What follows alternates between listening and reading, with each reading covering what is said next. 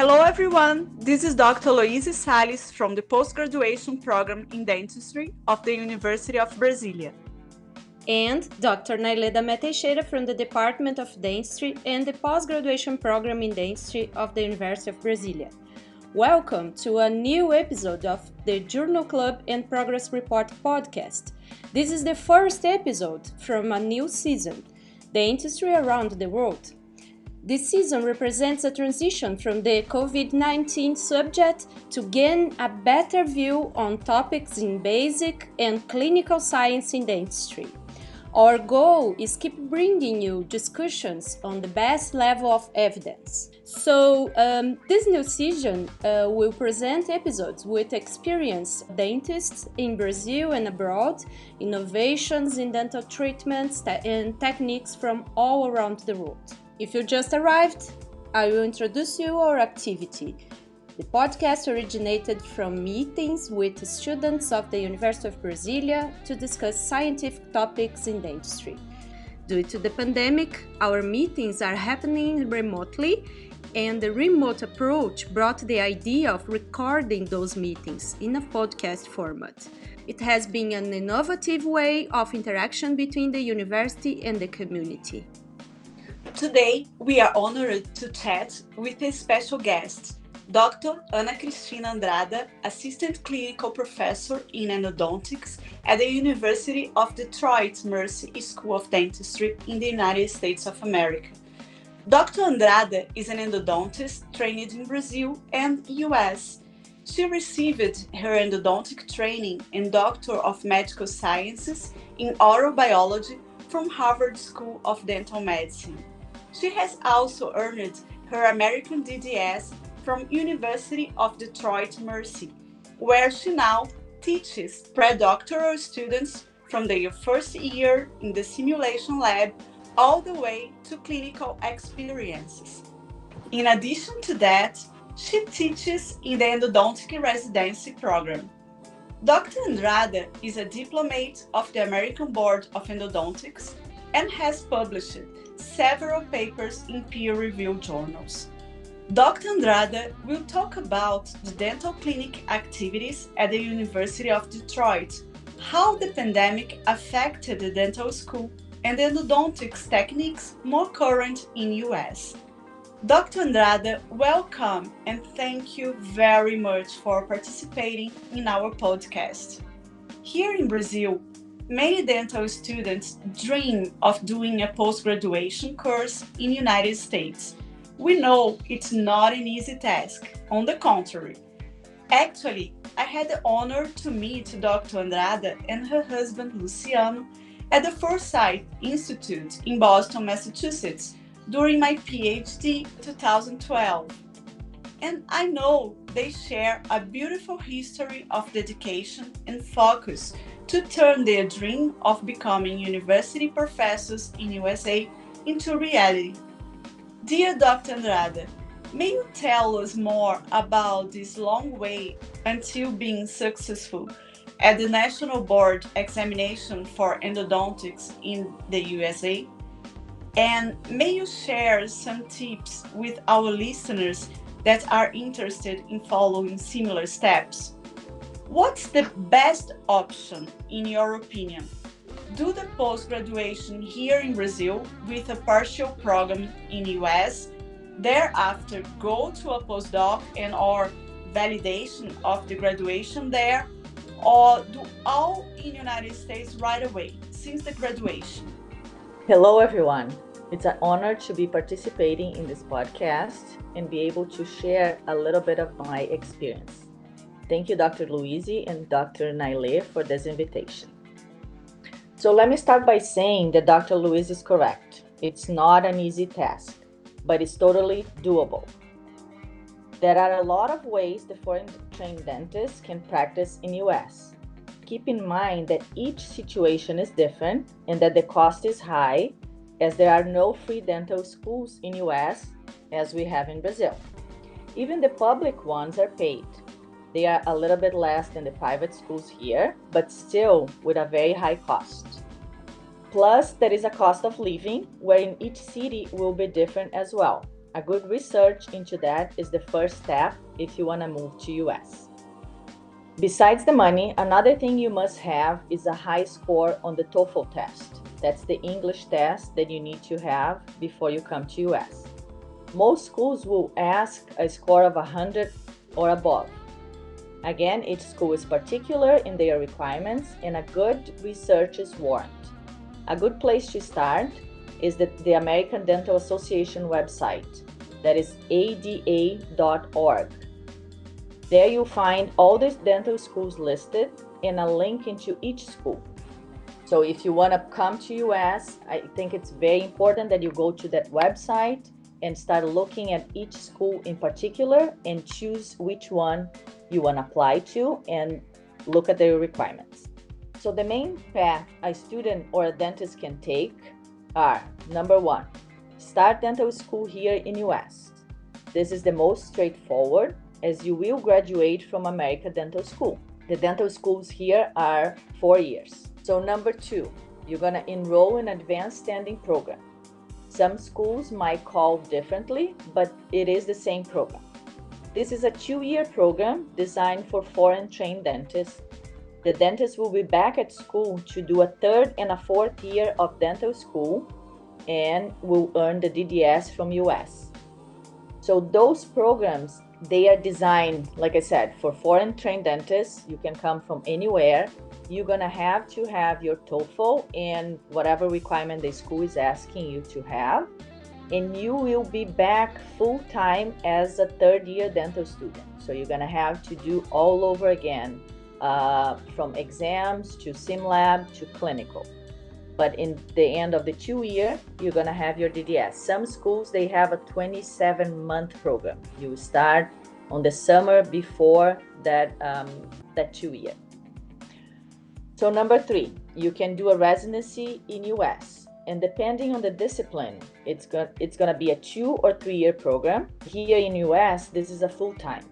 So you you will be at school from eight to five every day, plus the seminars you have to prepare, literature review, research, as extracurricular activities.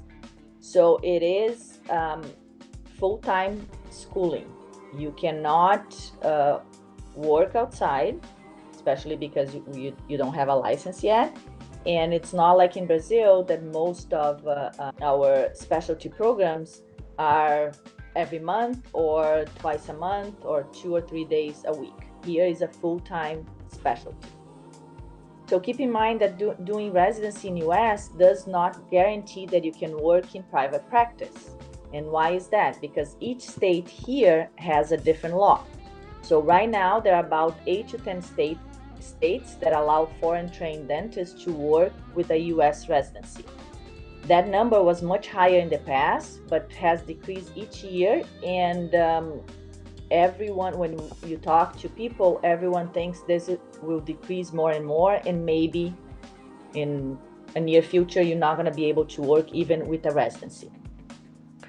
So, by doing a US residency, you can also get a position in academia and some schools might have an agreement with you that if you teach for an X amount of years, they will give you the DDS at the end.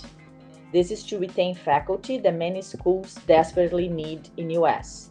So again, this is going to be um, something, an agreement that you're going to have with that particular school. I have known some um, some dentists that they had that agreement. The agreement was for five years they will get the DDS, the end of the five year, they told that particular dentist, um, we're going to extend that for two more years. So you're going to have to commit two more. So that is not something uh, straightforward. And most of the schools, they will not sign a contract telling you that they're going to give you the DDS in three years, five years, seven years. This is an agreement that you're going to have to have with them, but mostly it's verbal. So you have to be a little careful about that path. Another one that you can do is it's called the Accelerated Dental Program. That's the program that my husband and myself have completed. It is a shorter version of the Advanced Standing Program. And as I know, this program is only offered at the University of Detroit Mercy, the university that I'm currently teaching now. So the prerequisite to enroll in, in this program is to have completed a residency in US. It is a two year program where the dentist teaches the undergrad students and also see patients to show competency in all areas of dentistry. So we would say it's like a shorter version version of the advanced standing program. But again, with the advanced standing program, you don't need to have a prior um, US residency. For this accelerated, you need to have a US residency, and after completed that, you can enroll in this program. You teach, you are a teacher and a student at the same time. So you teach two days a week. and two days a week, you're gonna see your patients and you're gonna show that you can perform all the treatments um, done by a, a dentist. So those paths that I presented to you, those are the most known paths. And for all of them, besides the TOEFL, that is an exam that you have to take before starting. It is called NBDE, so it's National Board Dental Examination. Um, it was two separate exams, the National Board 1, the National Board 2, but starting I, I believe is October of this year, October 2020, it will be one combined exam. So it is a written exam that combines basics, science, and dental knowledge. Uh, when it was two separate exams, each one was comprised of 400 questions. And I believe now the, the combined one eh, I'm not completely sure about that. Again, if you go to the ada.org website, they have all the information there, including the NBDE um, format exam. But I believe it will be the same around four to 500 written questions. And there will be more case based questions. But that being said, you still have to have all the basic science information to answer those questions. So, another amazing website with all the information needed uh, and made by Brazilian dentists that went through the process. It's called Dr. Dream. It's D R D R E A M dot C O. We can always put that um, on, on the podcast later on so you guys can go to that website. They have developed this uh, this site and they have every single information you need. I think you have to pay. I'm not sure if it's a monthly fee or a yearly fee, but if you're really serious about coming to US, I believe that is a good place to start. If after going to the ADA website and looking through all the information. So Dr. Luisi has also asked about the boards for endodontics. Those are additional to what we talk about. So each, each specialty will have their own boards. So for endo, there are three parts of the, the board. So there is a written exam that you have to take after you finish your residency. There is an oral examination that you go to. Um, you, you go to a, a, place to take that examination, and you have uh, three pairs of two examiners in a, in a room, and they're gonna be asking you questions about cases, and you have to cite the literature. You have to tell you tell them why are you doing that, and everything should be based on the evidence base that we have it and uh, if you don't cite the literature you probably won't pass and then there is a case presentation that you're going to have to send them cases that you have done as a specialist um, more um, advanced cases to show that you really um, a specialist and you can do harder harder cases uh, so after you complete all those three parts then you will receive um, the certification to be American Board certified. Uh, thank you very much for such relevant and interesting information, Dr. Andrade. And I'm curious so, the board exam is for everybody, even the American students and foreign students, right? That is correct. So, once when you graduated from US, um, before they had the board part one and board part two.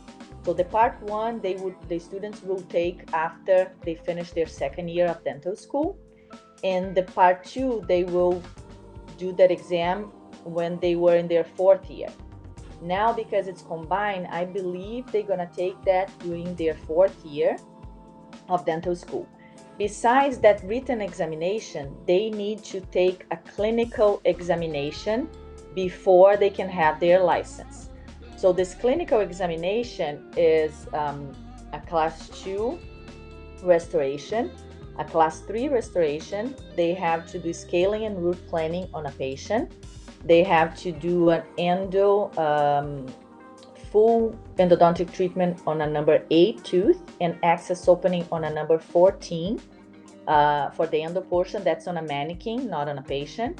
And they have to prepare um, crown and um, a bridge on a, a mannequin as well. So all of that after you finish while you finishing dental school so the students in fourth year now they're taking those clinical examinations um, we're actually going to have one in September now at our school with the mannequin because if they don't pass, they still have a chance to retake before their graduation. But they cannot have a license even after graduating from dental school before taking the National Board written examination and the clinical um, examination. So, the clinical examination, you have if I'm not mistaken, three entities that provide that examination. One is for the West Coast, one is for the East Coast. They are trying to make that only one combined, but some states still have their own. So again, you have to search each state separately when you you want to take your license. So, for example, here in Michigan, as an endodontist, even though I did my um, US DDS here and I have my specialty, to have my endodontics license, I need to have passed at least the written portion of the endodontic board, not the national board, the endo board. So again, each state is different. So when you will take a license, when you choose the state that you're gonna work on, you're gonna have to search their website to see which requirements you need to take.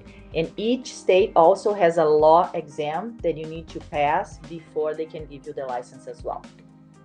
I hope that is clear.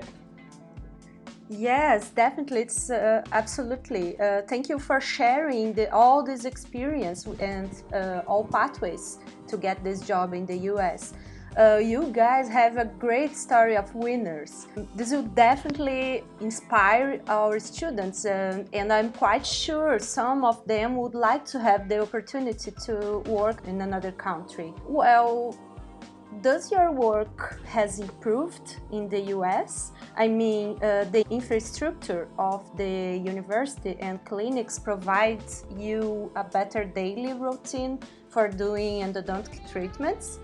So, yes, I can assure you that I was very well trained in Brazil, both in dental school and in my endodontic training. So, our dental schools are really um, amazing. And I think because we have so many patients need, needing treatment, we do have a lot of experience as well. But I certainly, certainly did not have access to the most up to date equipment, files, microscope, and CBCT back then when I was practicing in Brazil. Now I know uh, all of this is available in Brazil as well, but the cost is higher. So here in US, you don't even think about practicing without any of the more modern techniques. So the universities and the offices, they are extremely well equipped and that makes everyone's job more predictable and more fun as well because we know the uh, the modern techniques are out there and having access to all of that is really something amazing dr andrade during our journal club this week you talked about the flow of the dental clinic activities in the university of detroit for instance that students of the fourth year of the course make partnership with students from the third year when caring for the patients. And I found this approach very interesting to integrate the younger students to the protocols of the dental office earlier, earlier than we do here in Brazil. It seems to me uh, similar to a tutoring with older colleagues May you tell us a little bit more about this approach uh, and the advantage, and if you see any disadvantage of such a strategy as well? Yeah, so the pairing of the students is something that um, started very recently, about two years ago. Uh, before each student will do the same way as we do in Brazil. You go to the clinic and you see your own patient um, by yourself, or you might have an assistant, but it's the same class, not uh, upper and lower class. So the feedback from the students is really amazing. Um, as you said, it is a partnership The benefit both the student as well as their patient. So for the third year students, is their first encounter with the patient care so they can observe their partners on the patient care interaction from the treatment planning to the execution of that treatment. They also start applying the knowledge on using the electronic health records. So here in, in our school, in most of the schools in US now, we don't have any more paper records. Everything is electronic and needs to be filled out in the computer. So starting from the medical dental history all the way to the odontogram and treatment planning. So they are the, the third year students, before they come to the clinic, they have extensively training on that um, electronic health records. But again, you don't have the patient on the chair yet. So coming to the clinic and be able to um, apply that knowledge is it's something that um, they learn with their fourth years as well. So when, once they become familiarized with the clinical flow, they can start seeing patients for more um, simple procedures. Uh, for example, they do full mouth radiographs, they do prophylaxis, class one restoration, so on. So as you become more familiarized with everything, you can take more complex procedures, but they start with more simple ones, and their fourth years is, is uh, fourth year partners is always there to guide them. So they, they cannot work by themselves. They are always together. If the third year is seeing a patient, the fourth year is the assistant. If the fourth year is seeing a patient, the third year is an assistant. So the fourth year student at this level does the more complex procedures. Let's say the root canal treatments, crowns, and dentures, for example. So the third year is always there as well, assisting and observing how this is done.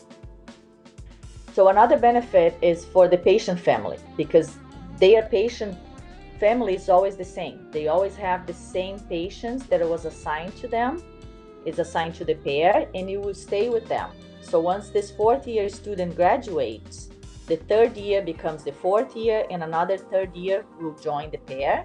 But the patient is already familiarized, is always familiar with the providers because they already had that third year that now became a fourth year with them for this whole process. And it makes them so makes the patient so much more comfortable to come for their treatment. We since this was implement, implemented we have seen seen an increase in patient retention and satisfaction uh, as well. Because before when the fourth year graduate until you have a new class coming and until that patient is assigned to a new provider um, a lot of times they were lost on the cracks. You know, some patients will come back like, oh, nobody called me for about two months, three months, because there was no continuation of treatment and you didn't know that you have to. The student maybe didn't know they had to call that patient for um, to continue their treatment. So that being said, I don't believe we have any disadvantages in this model. So t- some third year students might complain that they will be able would be able to start more complex cases sooner if they work by themselves. But I think if they work together, and most of them do, it's very beneficial for both. So, when the fourth years, especially on the last two or three months of uh, their fourth year, some of them, especially if they have their requirements done, they start lacking a little bit. They don't schedule the, the patients as much. So, if you are a good student, you can take advantage of that as a third year and push your partner a little bit to schedule more patients and even to schedule the patients for yourself. So if you work together and you help your partner finish their requirements sooner, they will have the cases sooner for them as well. So it's very beneficial for both. Uh, Dr. Andrada, here in Brasilia, we have just uh, returned the activities at the university with remote uh, teaching. Uh, but labs and clinics uh, are still closed. How things are going in your university? How did you resume your teaching activities? And if you have remote lectures, How is the student feedback? Did they adapt to the new reality?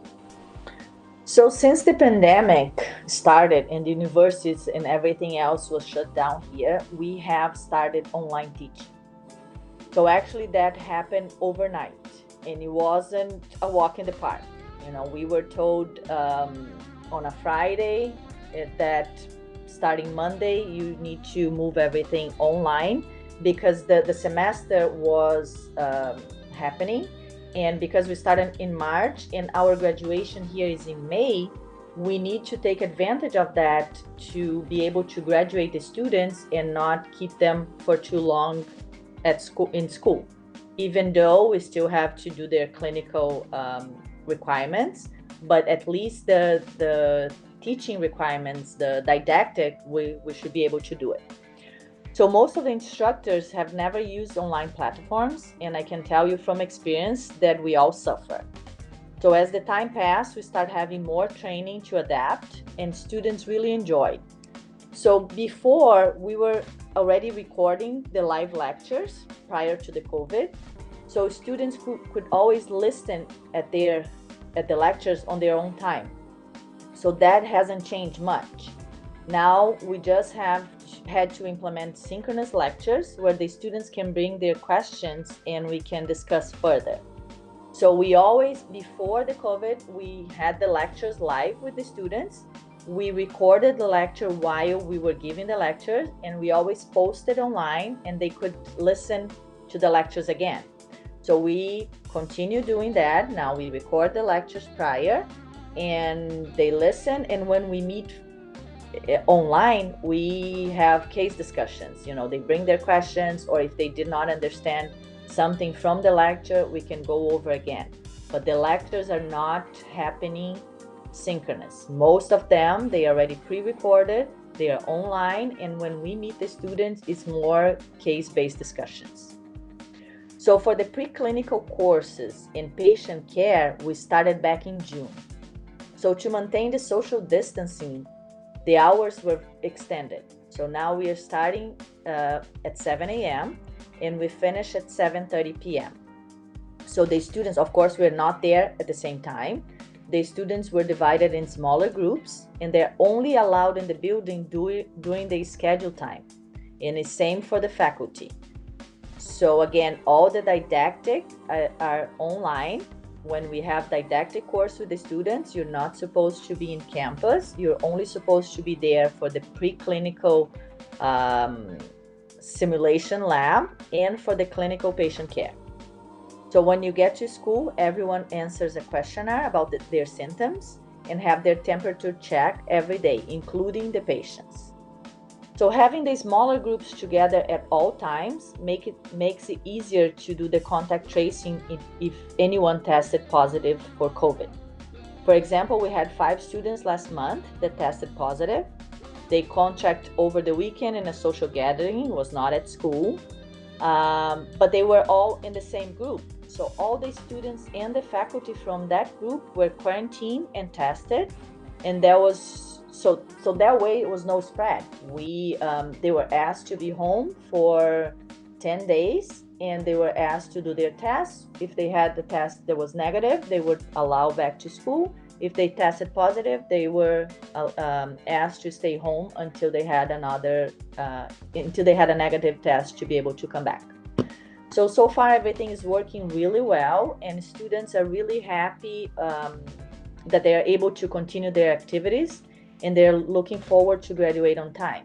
Even though our hours are longer or we have to start earlier or later but still we continue having activities. A lot of dental schools in us they haven't not come back yet. So i think um, this is very ad- advantageous for our students and for us as faculty as well. So we are able to be back at work. Dr andrada dr Damé-Teixeira thank you very much for this nice talk and such a special episode of the podcast Journal Club and Progress Report. Thank you, Dr. Salles and Dr. Damé-Teixeira, for having me. And thank you, everyone, for listening. And please do not hesitate to contact me if you have any questions.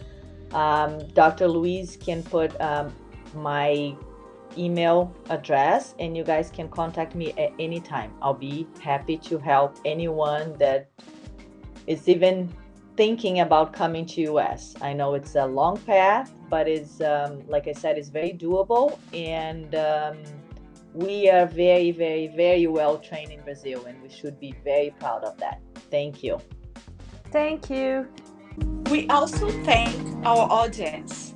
We see you in the next episode of our new series, Dentistry Around the World, connecting our academic community to the world.